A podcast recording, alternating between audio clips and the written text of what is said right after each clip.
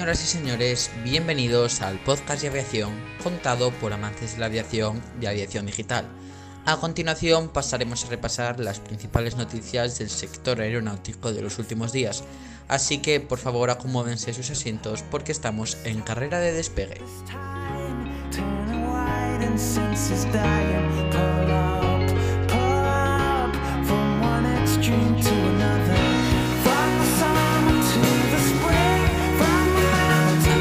Empezar a comentar las noticias esta semana, informarles de que Aviación Digital ha incorporado Aviación Digital TV, un canal en el cual se transmiten en directo acontecimientos importantes. Por ejemplo, esta semana se han retransmitido el primer vuelo de Ingenuity, el helicóptero que está en Marte, que ha hecho el primer vuelo de la historia en un planeta distinto a la Tierra, o el despegue hoy de la Crew 2 de SpaceX en curso a la Estación Espacial Internacional. Además, siempre se cuenta con expertos de la materia para poder dar diferentes puntos de vista y curiosidades.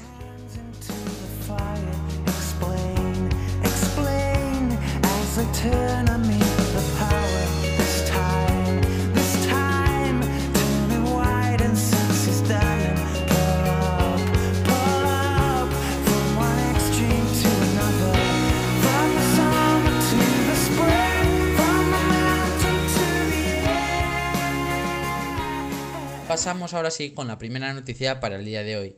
Air Europa es la primera aerolínea en integrar la verificación digital sanitaria de Amadeus. Madrid, España.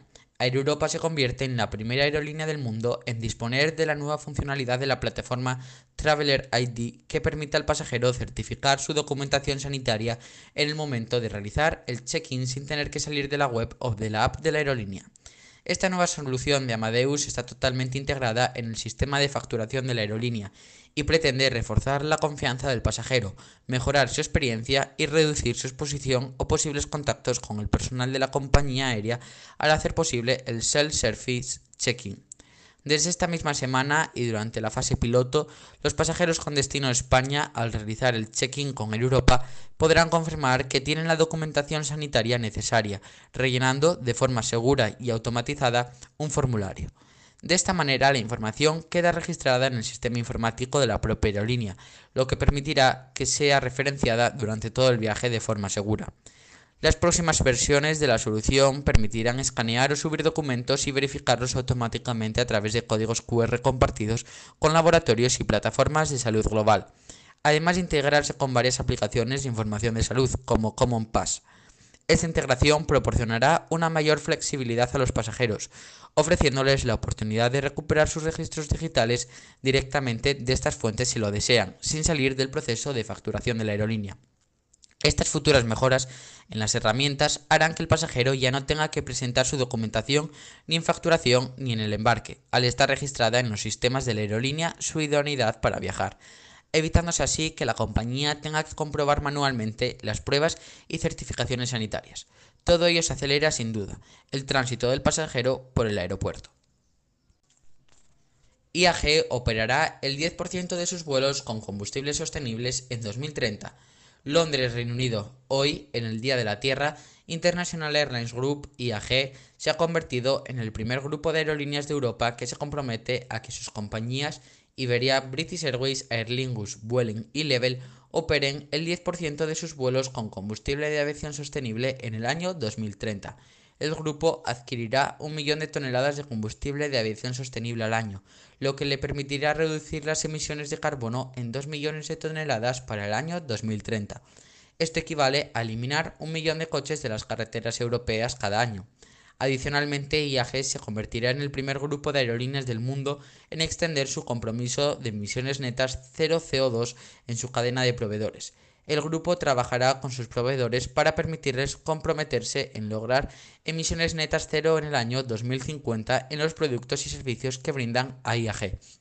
Luis Gallego, consejero delegado de IAG, afirmó durante más de una década, IAG ha liderado las acciones de la industria aérea para reducir su huella de carbono. La transición a un modelo de negocio más bajo en carbono es claramente desafiante, pero a pesar de la pandemia actual, permaneceremos firmes en nuestros compromisos, climáticos. El apoyo gubernamental es crítico para alcanzar este objetivo, atrayendo inversión para construir plantas de combustible de aviación sostenible que proporcionen suministro suficiente para la industria de la aviación, creando empleos verdes de gran valor y crecimiento económico a escala mundial. IAG está invirtiendo 400 millones de dólares americanos en el desarrollo de combustible de aviación sostenible en los próximos 20 años el grupo está colaborando con desarrolladores de combustible de aviación sostenibles como Lanzajet o Velocis. Esto incluye la primera planta europea de reciclaje de residuos domésticos para su conversión en combustibles de aviación en Reino Unido, que comenzará a operar en 2025. IAG fue el primer grupo de aerolíneas del mundo en comprometerse a alcanzar emisiones netas cero de carbono en el año 2050 y es una de las 10 compañías globales reconocida por Naciones Unidas por sus ambiciosos objetivos de carbono. Si eres spotter o simplemente te gusta la aviación y quieres unirte a una asociación seria de ámbito nacional, no dudes en unirte a Aerospotters Principado puedes contactarnos a través de Instagram en Aerospotters Principado o en Twitter en Aeroprincipado. ¿A qué esperas? Únete. Francia y Alemania se reparten el pastel de Airbus mientras los trabajadores de Puerto Real intentan evitar el cierre. Airbus Toulouse.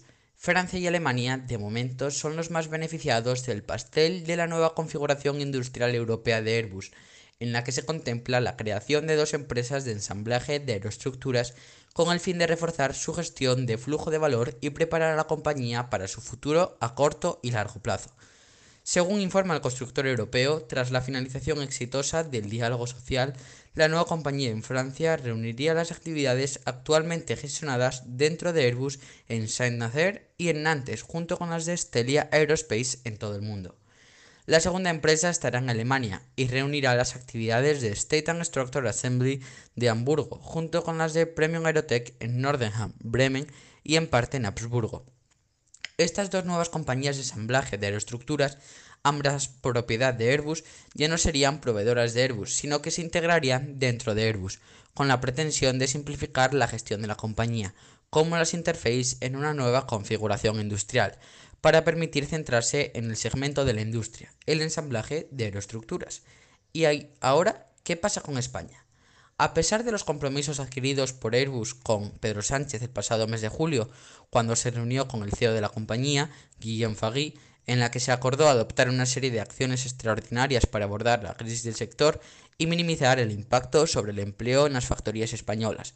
La realidad es que Airbus sigue pretendiendo cerrar la factoría que tiene en Puerto Real, con la consecuente pérdida de miles de empleos a no ser que se llegue a un acuerdo de última hora. Se continúa trabajando en soluciones con sus socios sociales para optimizar la actual configuración industrial y de estructuras en el área de Cádiz, con el fin de garantizar su viabilidad, resiliencia y competitividad para el futuro, ha dicho Airbus en el último comunicado. Destacar además que Airbus ha recibido ayudas por parte del gobierno español para solventar la crisis del coronavirus. Comisión Spanner. El dictamen responsabiliza del fallo sistemático a cargos de fomento.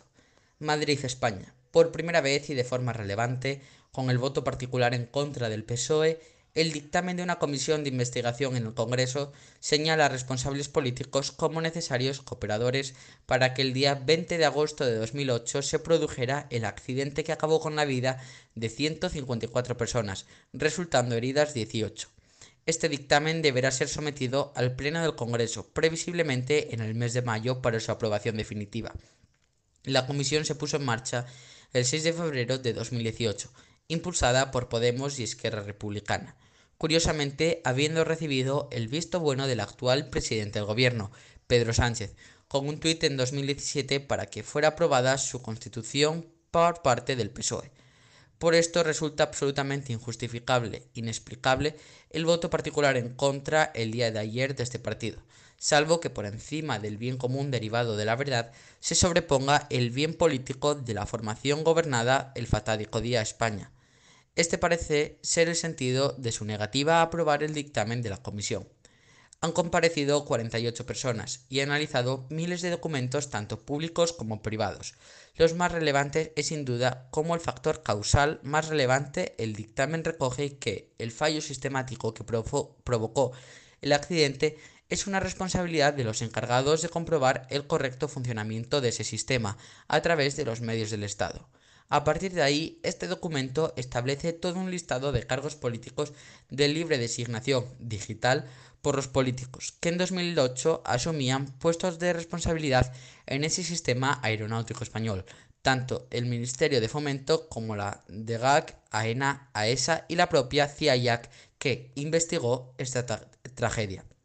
Se señala directamente a la ministra entonces de Fomento, Magdalena Álvarez, y al jefe de su gabinete, Manuel Fernández, al secretario general de Transporte, Luis Fernando Palau, al director de la DGAC, Manuel Bautista, al presidente de AENA de 2004 a 2008, Manuel Azuaga, así hasta un total de 12 cargos que cuando se conozca el literal dictamen serán públicos. Aunque en el borrador, según señala la agencia EFE, se habían hecho una mención a las conductas negligentes, poniéndolo en manos de la Fiscalía General del Estado para que en su caso realizara las actuaciones pertinentes. Será en el texto que se apruebe en el Pleno donde podamos ver con exactitud el alcance de lo aprobado ayer. Hay toda una serie de puntos que deben ser analizados por la Fiscalía según el dictamen, como un informe de aviación, la documentación de la CIA datos técnicos que Boeing no aportó a la propia comisión, la revelación presunta de secretos del jefe del gabinete de Magdalena Álvarez y el trato de Mafre a las víctimas. Revela F que a diferencia del borrador inicial, en el aprobado se excluyen como responsables a representantes de varias empresas privadas, Boeing y Mafre, además de la propia Spanair, precisando lo que debe ser analizado por la Fiscalía General del Estado. Entre las numerosas recomendaciones de este documento final de la Comisión está, por ejemplo, la creación de un cuerpo propio de inspectores que vele por la seguridad aérea. También se incluye la revisión de protocolos de asistencia sanitaria en AENA, al corroborarse el mal funcionamiento durante el accidente, extendiéndose ese plan de emergencias en barajas a las administraciones autonómicas, compañías y protección civil se activó de forma tardía el 20 de agosto de 2008. Se dice textualmente, en el accidente de Spanair fallaron todas las barreras de seguridad. Galfer reanuda sus vuelos a Estambul y añade Tel Aviv. Atalayar, Gulfer, la aerolínea internacional del Reino de Bahrein, anuncia que reanudará sus operaciones directas al aeropuerto de Estambul. La compañía aérea volará a Turquía con una periodicidad de dos vuelos semanales a partir del 11 de mayo. Gulfer ha estado operando vuelos directos entre el Reino de Bahrein y la República de Turquía desde el año 1985. Además, ha sido uno de los principales destinos regionales de la aerolínea.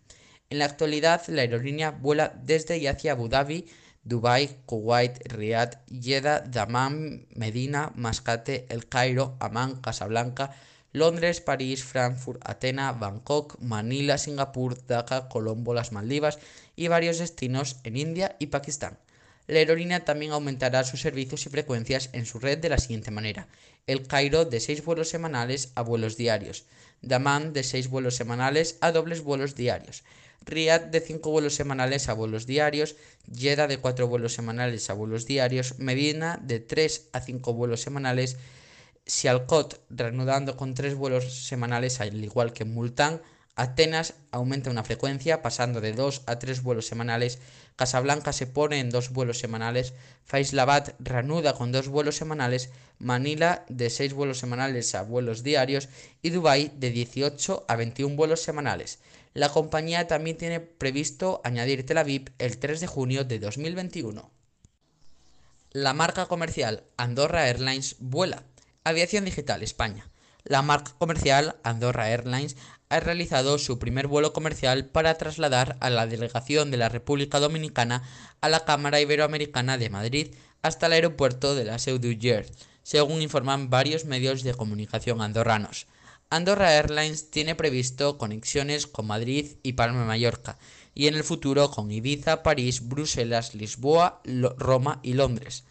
Andorra Airlines no dispone por el momento de su propia AOC, certificado de, operador aéreo, ni de la licencia de explotación, siendo la compañía aérea española Caranifly la que realiza los vuelos con un ATR 72500 y Andorra Airlines la encargada de la comercialización y de los servicios hasta que obtenga el certificado de operador aéreo, AOC. En este vuelo inaugural se ha trasladado desde Madrid al presidente de la República Dominicana a la cumbre de jefes de Estado que se celebra en Soldeu. Ahora o nunca para el cielo único europeo. IATA Ginebra. La Asociación de Transporte Aéreo Internacional, IATA, advirtió que el proyecto de cielo único europeo Sierra Ecosierra para reformar el sistema de gestión del tráfico aéreo de Europa se enfrenta al colapso si los Estados europeos no apoyan las propuestas de la Comisión Europea para reiniciar la iniciativa estancada. La Comisión Europea ha estado tratando de ofrecer los beneficios del SES desde principios de la década de los 2000, pero la inacción del Estado ha significado que ninguno de sus objetivos se ha cumplido. La nueva legislación, como propone la Comisión, es la única manera de forzar la reforma y mejoras que se necesitan desesperadamente. Pero la intransigencia y el egoísmo de los principales estados de la Unión Europea y de sus proveedores de servicios de navegación aérea, Alfa November Sierra Papa, amenazan con colapsar el último esfuerzo de la Comisión, dijo Willy Walsh, director general de la IATA. El cielo único europeo es vital para una industria europea de transporte aéreo segura, sostenible y eficiente.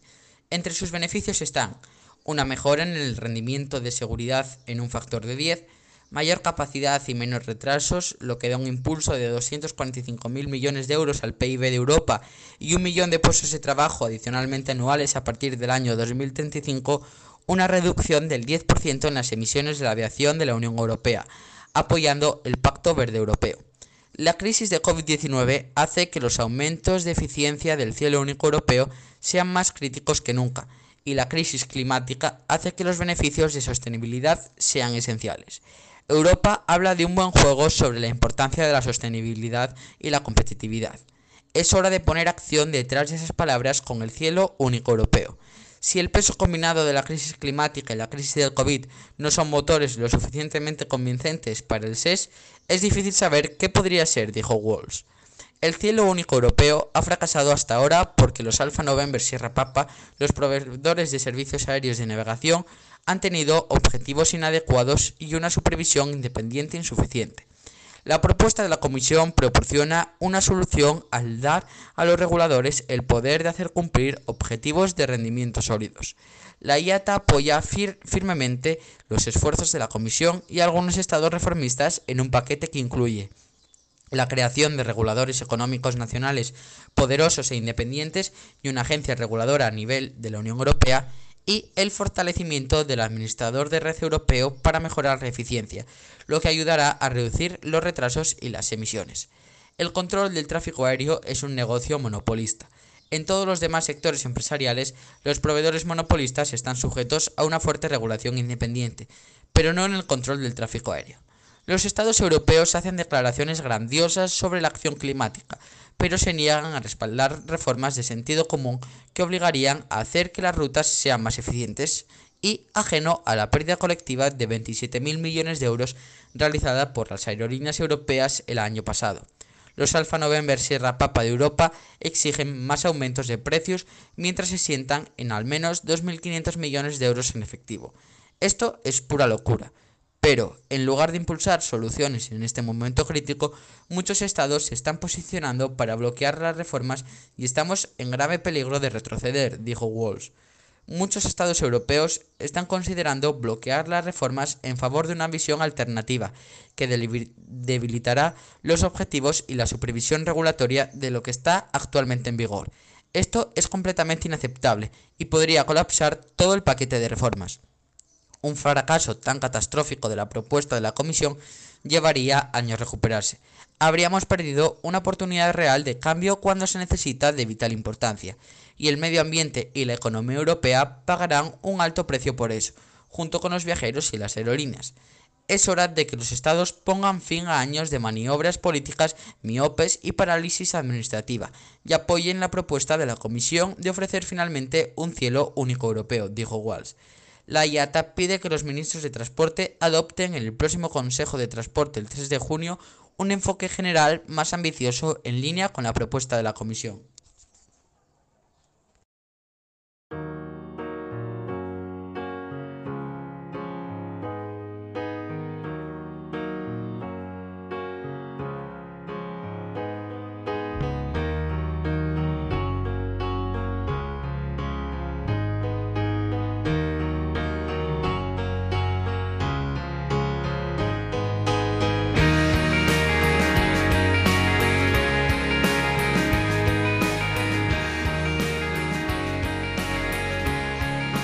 Antes de acabar y como viene siendo habitual, pedir disculpas por la reducción en la calidad del audio.